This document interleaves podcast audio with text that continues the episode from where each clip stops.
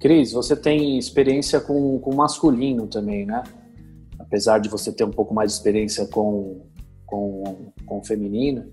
Você vê muita diferença na, na hora de aplicar o, o, o seu conhecimento, na hora de executar o seu trabalho, pra, pra tanto para o masculino quanto para o feminino? Você acha que tem, tem muita diferença ou isso é um mito que se construiu? Eu acho que é um grande mito que se construiu Claro que existe algumas particularidades, né? Então, por exemplo, uma, uma mulher não vai ser tão veloz quanto, quanto um homem, se colocar um contra o outro. Né? Então, se você pegar, por exemplo, nas provas de atletismo, os recordes mundiais dos homens sempre são alguns segundos é, menores do que das mulheres. Mas, proporcionalmente, isso se aplica, né? Então, é, mesmo a mulher não sendo tão veloz quanto o homem, entre elas, essa velocidade acaba sendo real. Então, acho que existe um grande mito aí e, na verdade, um grande preconceito, né?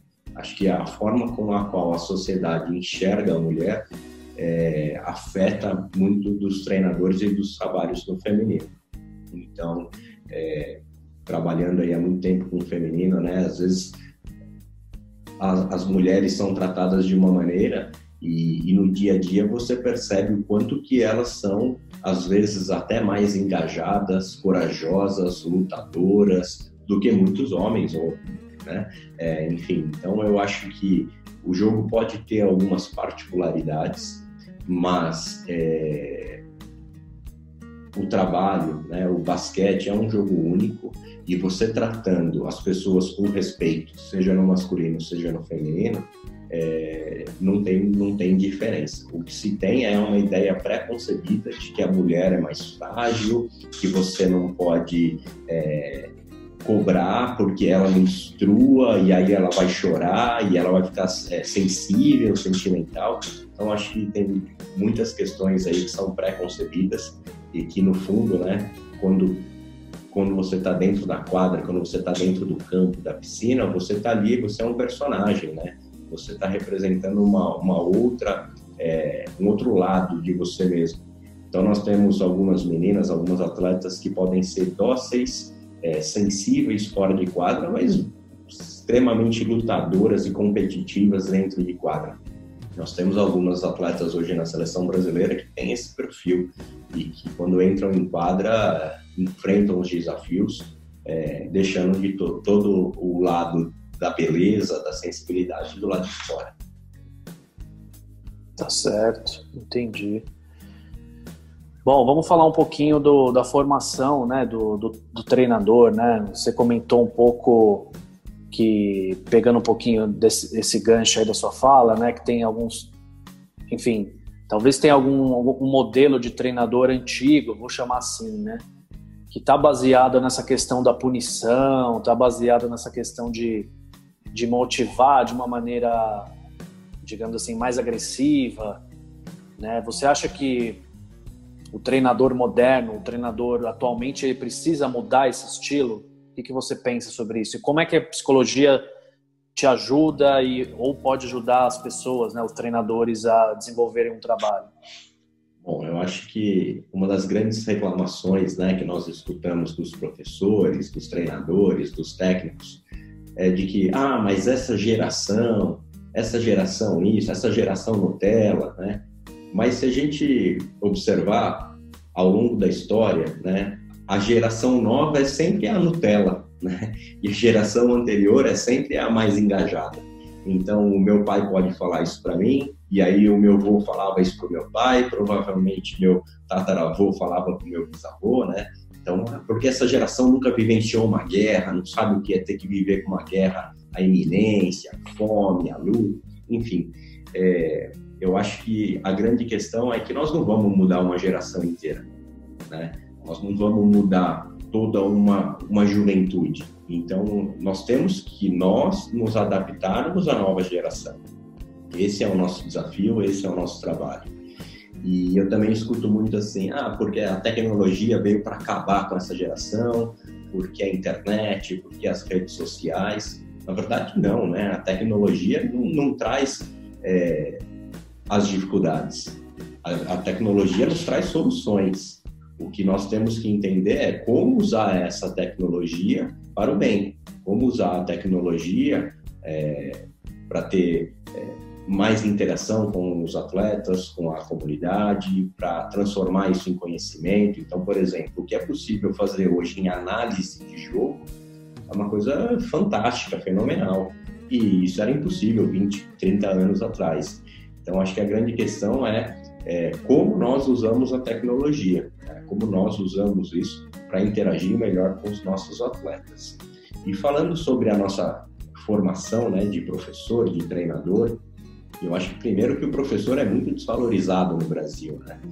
Então, uma profissão tão importante e é tão desvalorizado, imagina o treinador, né, que ainda está uma, uma classe abaixo do professor. Então, eu acho que nós temos um problema na formação e se nós observarmos a formação do professor, principalmente do professor de educação física no Brasil, ela sempre esteve ligada é, com o militarismo. Né? A educação física chegou no Brasil através do exército, com objetivos de formar né, novos soldados ou com objetivos de higiene. Essa é a, é a base histórica da educação física no Brasil. Por isso, esse nosso é, comportamento de cobrar, de, é, de castigo, de punição, porque nós somos muito relacionados com essa formação militarista. E ao longo dos anos, essa formação ela foi passando por uma transformação, principalmente ali após é, a ditadura militar, né, com a volta de professores, de intelectuais que estavam no exílio, essa, essa balança pendeu completamente para o outro lado, passando por, por, abordagens mais críticas. Então, a gente tem aí na formação da educação física abordagem crítica superadora, abordagem crítica emancipatória. Enfim, a gente saiu de um extremo e foi para o outro. Né? A gente saiu da, da extrema direita para ir para a extrema esquerda. E, e, hoje o que nós vemos é uma crise nas universidades, nos centros de formação de professor, principalmente de educação física, essa disputa ideológica. E muitas vezes os nossos alunos saem da graduação, é, eles não saem sabendo o que tem que ser feito numa sala de, de, de, aula, numa quadra, numa escola, numa prefeitura, num clube. Mas eles sabem o que não pode ser feito. Né? Então a gente tem um discurso, discurso é, combativo contra algumas coisas, mas a gente ainda não chegou no ponto de entender como que tem que ser feito.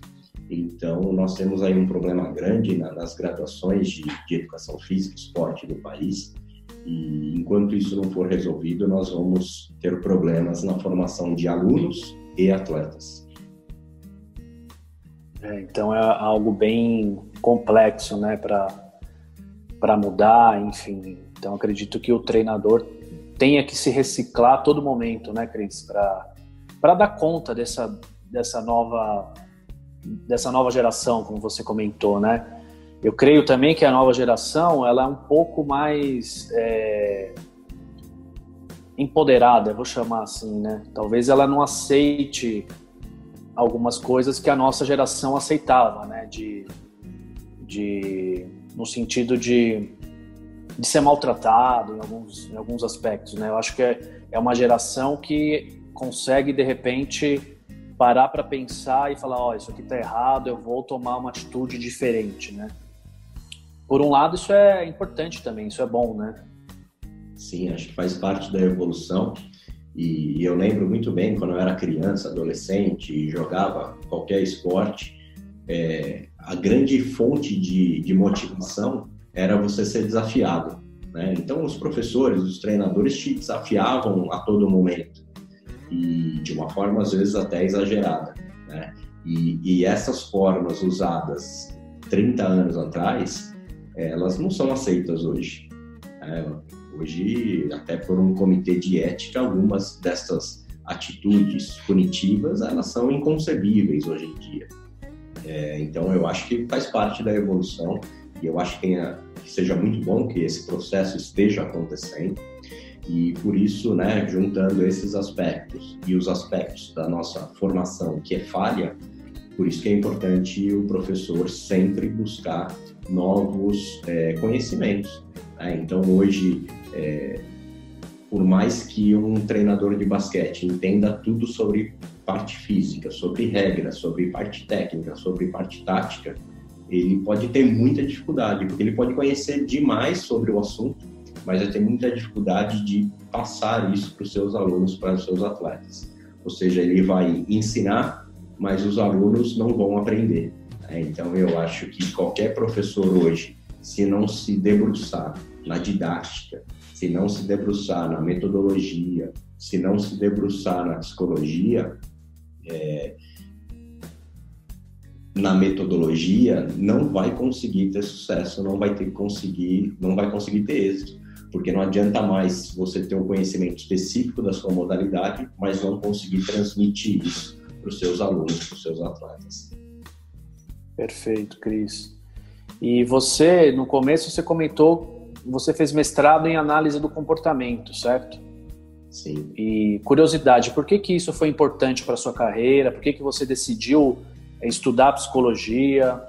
O que que isso hoje na prática te ajuda no seu no dia a dia do seu trabalho? Bom, é, não sei se eu vou encontrar a palavra ideal, mas não é que foi importante, né? Foi um divisor de águas, não só na minha carreira, mas como na minha vida. É, é, é foi algo muito mais do que importante. Eu não conseguiria ter conquistado ou né, atingido alguns dos meus objetivos sem o mestrado especificamente eu acho que eu acertei né em fazer em análise do comportamento. E, e eu decidi porque eu era um bom jogador né tinha um conhecimento legal do jogo de basquete. Fiz a faculdade de educação física justamente para ser treinador de basquete. Estudava muito regra parte tática parte técnica. E quanto mais eu conhecia de basquete mesmo assim, eu não estava conseguindo os resultados esperados. Chegava na quadra, brigava com os alunos, brigava com o árbitro, brigava com os pais. É, né? O modelo que eu estava reproduzindo era um modelo que não cabia mais naquele momento da história do, dos, dos alunos, dos atletas. Então eu estava tendo muitas frustrações e não estava conseguindo transformar o meu conhecimento prático de basquete em resultado.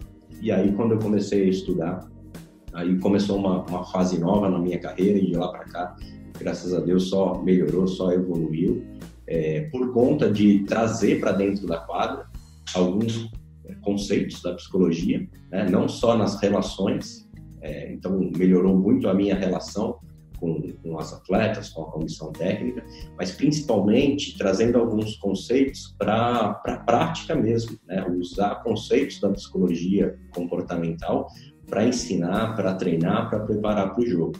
Então, por exemplo, é, você sabe até melhor que eu, né? Alguns conceitos como contingência de reforços. Né? Se você não estuda e não entende isso, você provavelmente vai fazer muita coisa inadequada dentro do, da sua prática como professor, como treinador. É, esquemas de reforçamento, né? É, a proporção de, de, um esquema de reforçamento para um comportamento desejado ser ali, é, aumentar a probabilidade de que ele aconteça novamente. Então, alguns conceitos que a análise do comportamento especificamente traz facilita muito no treinamento. Né? discriminação, né? É, discriminação de, de, estímulos. Então, acho que isso é muito importante dentro do esporte. E claro que aqui é, vai ser muito difícil para a gente ensinar para todo mundo, né? Mas para quem é da psicologia e está ouvindo, vai conseguir fazer essas relações. Para os treinadores, talvez se debruçar um pouco em cima disso. Mas é, a gente escuta muito falar, por exemplo, de que treino é treino, jogo é jogo. Ué, se treino é treino e jogo é jogo, então não tem por que treinar, né? Se nós vamos fazer no treino algo que não vai servir no jogo, então nós estamos perdendo tempo. Mas se a gente consegue trazer para dentro do treinamento conceitos de discriminação e de generalização, são conceitos muito importantes dentro da análise do comportamento, você consegue é, trazer alguns conceitos para para o treinamento que vão ser utilizados no jogo. Então você prepara realmente o aluno, o atleta, para uma situação real, né? Então é, tem alguns experimentos dentro da análise do comportamento em que um indivíduo, é, por exemplo, recebe um reforço se ele encostar ou num estímulo um quadrado vermelho, né? E não num triângulo amarelo. E depois você consegue fazer uma discriminação, uma generalização em cima ou da cor, ou da forma, né, ou do, da textura, enfim. Então, se é possível nós termos essas discriminações e depois generalizações, nós podemos levar isso para dentro da quadra, por exemplo, no basquete. Ou você está atacando ou você está defendendo. Mas dentro da defesa, dentro do ataque, existe é, diferentes momentos. No ataque, você tem o contra-ataque, você tem a transição ofensiva, você tem o jogo armado, enfim, você tem diferentes possibilidades. Então, quando que eu devo arremessar? Quando que eu devo passar? E hoje é uma das coisas mais importantes no, no qualquer esporte, é a tomada de decisão. Esses dias a gente tem uma entrevista do treinador de futebol do Corinthians falando isso, né? Que o Corinthians não estava jogando muito bem porque os atletas não estão tomando as decisões corretas no jogo. E através da discriminação de um estímulo, nós podemos ensinar o atleta, ó, nessa situação particular você arremessa, né? Nessa situação você não arremessa, você passa a bola.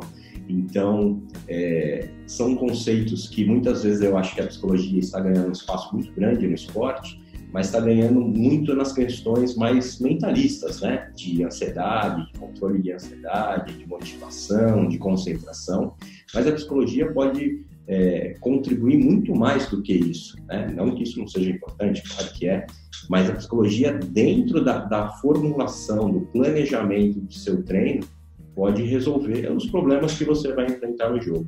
Isso é possível, né? Se a gente pegar o livro, estudar, e, e, não é muito difícil, né, Falcão? Você que é da área, é, são conceitos que são possíveis de, de um professor, mesmo que não um psicólogo, aprender, aplicar no seu treinamento e conseguir resultados melhores. Sim, sem dúvida, Cris. Eu acho que, além disso, o principal é o treinador ou os professores estarem abertos para o conhecimento, né? Deixar um pouco o preconceito de lado. Eu ainda sinto que muitos treinadores têm um pouco do, de preconceito com relação à psicologia, né, com relação ao trabalho do psicólogo do esporte dentro do, dentro do esporte, enfim. Né, e, e a gente está aí para ajudar, para somar, para né, fazer juntos. Você tocou num, num ponto importante, Cris, que eu queria fazer um gancho aí com a próxima pergunta né, da, com relação, enfim, tem todas essas questões dos ensinamentos, né, que a psicologia pode trazer e tal. Ao mesmo tempo que a gente percebe que os atletas estão mais empoderados, eu também percebo que eles estão sofrendo mais do que as gerações anteriores, né?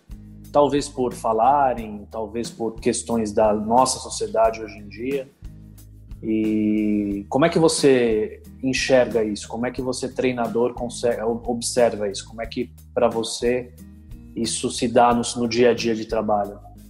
Bom, acho que primeiro já vem do próprio preconceito, né? Se nós estamos vendo atletas sofrendo mais e ainda assim muitos da nossa classe rejeitam a presença, a aproximação da psicologia, do psicólogo do esporte, nós estamos perdendo a chance de nos ajudar, né? ajudar o nosso trabalho, ajudar o nosso atleta. Então, eu acho que é um caminho irreversível. Eu sempre falo nas palestras que eu tive a oportunidade de dar, né, que 10, 15 anos atrás, poucas equipes tinham um preparador físico na equipe. E hoje é difícil você achar uma equipe que não tenha um preparador físico né, de, de alto nível é uma equipe de alto nível, ou que pelo menos o professor não tenha estudado preparação física e esteja aplicando na sua equipe. Então, a, a preparação física ganhou esse espaço, né, já está consolidado, essa importância já é, é de domínio, né? E agora quem está traçando esse, esse percurso é a psicologia. Então, acho que é, faz parte da evolução e daqui 10 anos nós vamos falar da psicologia, né, do mesmo jeito que a gente fala hoje na preparação física psicologia ganhou seu espaço, está nas comissões técnicas, é, e agora nós estamos aí ganhando espaço e aí vamos ter uma outra área se juntando a essa, é, esse trabalho multidisciplinar. Né?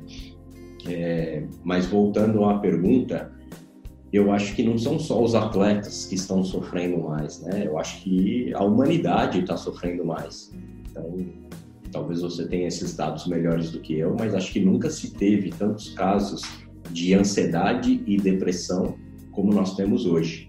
né? E os atletas são atletas num período do dia, mas eles são seres, humanos o dia inteiro. Então eles não conseguem fugir das, é, das pandemias. E eu acho que nós estamos aqui no momento de pandemia de coronavírus, mas na verdade nós já estamos sofrendo uma pandemia de crises de ansiedade, de depressão há alguns anos. Né? E isso só tem aumentado, e agora com a pandemia do coronavírus, isso só está exacerbado. Né? Então, eu acho que você tem razão, nós nunca tivemos tantos atletas sofrendo, mas acho que isso não é uma questão do esporte, acho que isso é uma questão da, da nossa, do momento que, que a humanidade está vivendo, né?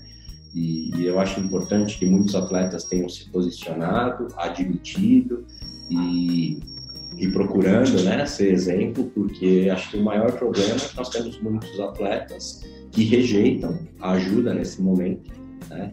E quando a gente vê um atleta de NBA, um atleta do futebol de alto nível, né, como Kevin Love, que foi um dos primeiros aí a puxar esse processo, é, acaba sendo um líder, né? Acaba sendo um exemplo para os nossos atletas, para as nossas atletas procurarem ajuda, porque algumas questões são impossíveis de se passar sozinho, né?